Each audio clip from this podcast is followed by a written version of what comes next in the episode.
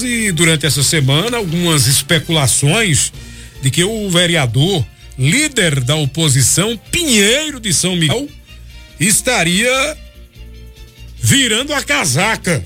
Ou seja, mudando de grupo outra vez.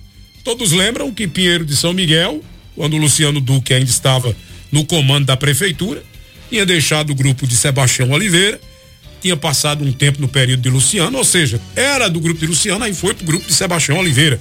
A ordem cronológica foi justamente essa.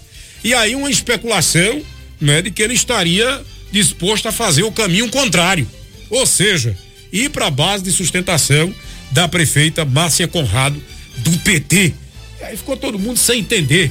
Mas logo agora, né, com as eleições batendo a porta, ele tomaria essa atitude. Aí nós procuramos o vereador Pinheiro de São Miguel ontem à noite e ele disse que isso é tudo especulação, que em, nenhum momento pensou em fazer essa troca, que não procede.